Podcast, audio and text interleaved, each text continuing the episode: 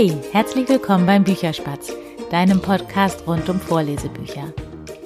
Mein Name ist Berit und ähm, die beiden Bücher, die ich dir heute vorstellen möchte, haben beide so zum Thema ja den Übergang zwischen ähm, Kindergartenzeit und dann eben ja zum äh, die Kinder kommen in die Schule. Das erste Buch ist Mia schafft das schon von Nina Hundertschnee mit Illustration von Julia Gehrig. Das zweite Buch heißt Kim kann stark sein und das ist von Dagmar Geisler mit Bildern von Elisabeth Zöller. Ähm, wobei das zweite Buch dieses Thema Übergang Kindergarten, Schule nur so am Rande hat. Ganz eigentlich geht es darum, was der Titel auch schon sagt, ähm, ja, stark sein, wie man sich gut gegen Fieslinge, sag ich jetzt einfach mal, wehren kann. Und ähm, dieses Thema hat dieses Buch ganz, ganz toll aufgegriffen, finde ich. Ja, Beginn möchte ich aber mit ähm, Mia schafft das schon. Das Buch ist 2018 im Kaufmann Verlag erschienen und hat elf in sich abgeschlossene Geschichten, was ich ja zum Vorlesen eigentlich immer ganz schön finde. Es geht in diesen äh, Geschichten immer um den Alltag, um den Alltag von mir. Ähm, das erste Kapitel ist ähm, ja ein, ein ganz normaler Kindergartentag und Mia möchte da eben einfach nicht mehr hin, weil sie ja schon groß ist oder weil sie eben denkt, dass sie schon groß ist und dass sie ja jetzt bald zur Schule kommt. Und ähm, das ist ganz, ähm, ganz süß geschrieben, weil man dann an einer Stelle eben doch merkt, dass sie halt, ja, was heißt noch ein Kindergartenkind ist.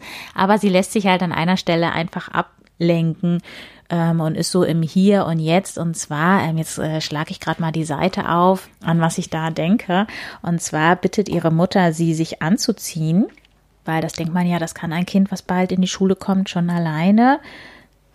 Muss ich gerade mal die richtige Seite finden.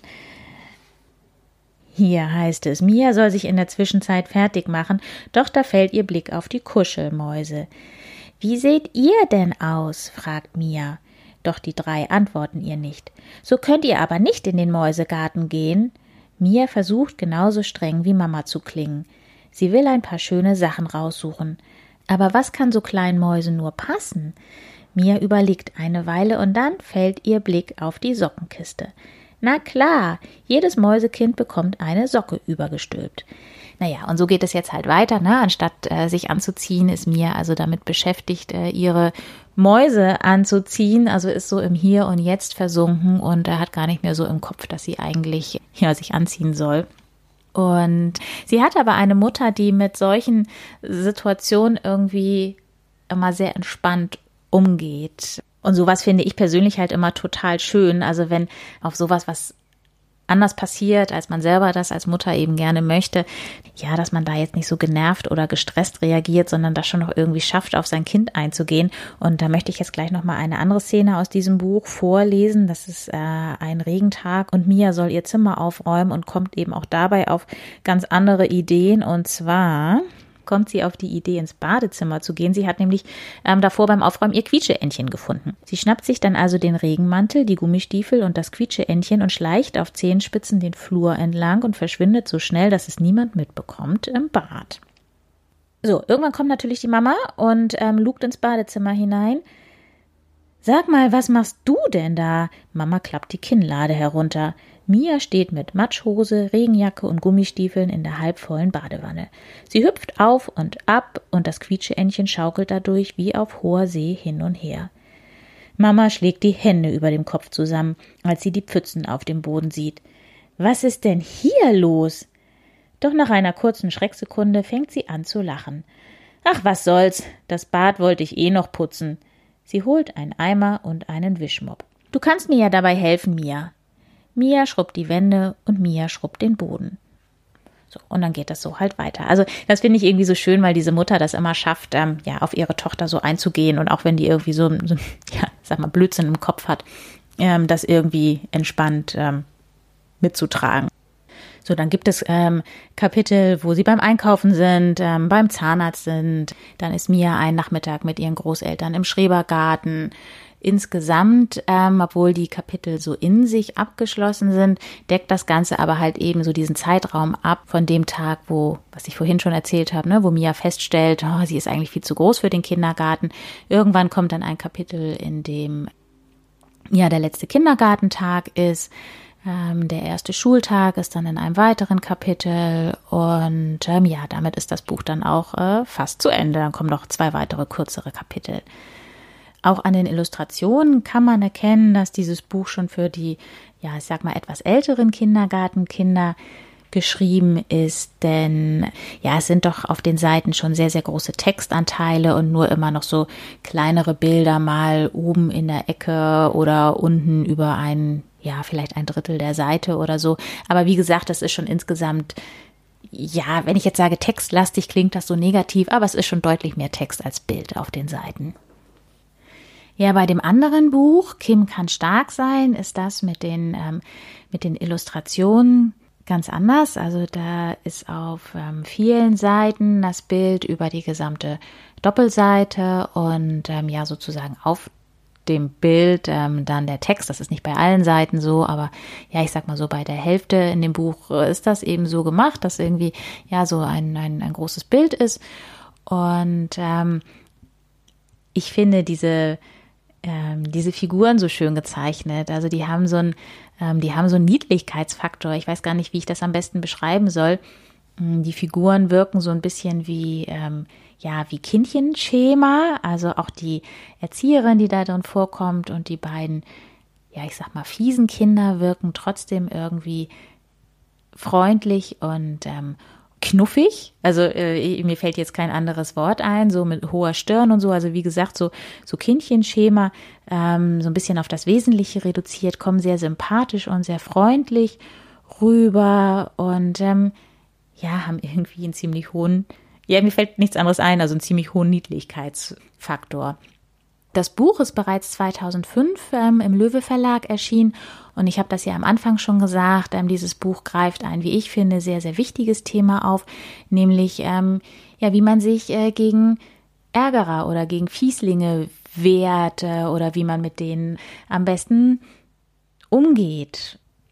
Es geht also nur am Rande um diesen Übergang ähm, Kindergarten, Schule. Auch hier ist die Hauptperson Kim ein Kind, was bald in die Schule kommt und ähm, hat an diesem Tag eben ganz stolz den Schulranzen dabei, ist auf dem Weg zum Kindergarten, darf da eben anscheinend auch alleine hingehen, aber das wird gar nicht weiter thematisiert.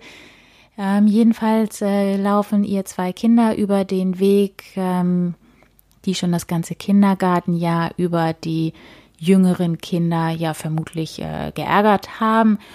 Ja, und ähm, sagen eben auch, ne, sie darf da nicht weitergehen und ärgern sie und so weiter. Und sie merkt eben, wie sie immer kleiner und immer kleiner wird und dann hört sie noch andere Schritte und ähm, das ist dann aber ein größeres Kind und diese beiden, ja, Ärgerkinder ähm, verziehen sich dann. Ähm, an dem Tag greift die Erzieherin im Kindergarten eben dieses Thema stark sein, auf, ohne natürlich zu wissen, was da auf dem Hinweg passiert ist, aber es passt natürlich wunderbar und erklärt super, super schön, finde ich, ähm, für Kinder gemacht, ähm, ja, dass jeder so seine Stärken hat und ähm, dass es gut ist, wenn man sich seiner Stärken bewusst ist, weil man nämlich genau dann auch damit umgehen kann, wenn ja ein jemand ärgert und im weiteren Verlauf des Tages, dieses Kindergartentages, muss sich Kim nochmal mit diesen beiden anderen Kindern auseinandersetzen und denkt dann eben dran, was die Erzieherin davor erzählt hat und atmet einmal tief durch und ähm, erzählt diesen beiden Kindern dann, ob die denn nicht vielleicht auch noch was anderes können als ja nur ärgern und ist ganz überrascht, äh, dass diese beiden dann abziehen. Also das ist einfach total nett umgesetzt, dieses Thema stark sein, was eben auch der Titel schon sagt. Und was ich besonders schön finde, ist, dass in der Umschlagklappe sozusagen, also einmal vorne und hinten dann auch ähm, nochmal so Tipps für die Kinder zusammengestellt sind. Und zwar mit der Überschrift, äh, wie man sich stark machen und wehren kann und ähm, das sind dann so Tipps, wie sich mit anderen zusammentun, so tun, als wären die Ärgerer Luft, jemanden direkt um Hilfe bitten, ein Schrei ausstoßen. Und ich denke, das können Kinder, die ja eben bald in die Schule kommen, schon, ähm, schon sehr, sehr gut für sich umsetzen. ja, ich denke, es ist ein ganz, ganz wichtiges Buch und vielleicht siehst du das genauso. Wenn das so ist, ähm, schreib mir das gerne unter den Instagram-Post von heute. Und damit schließe ich jetzt diese Buchvorstellung für heute ab, habe aber noch eine ganz, ganz große Bitte an dich.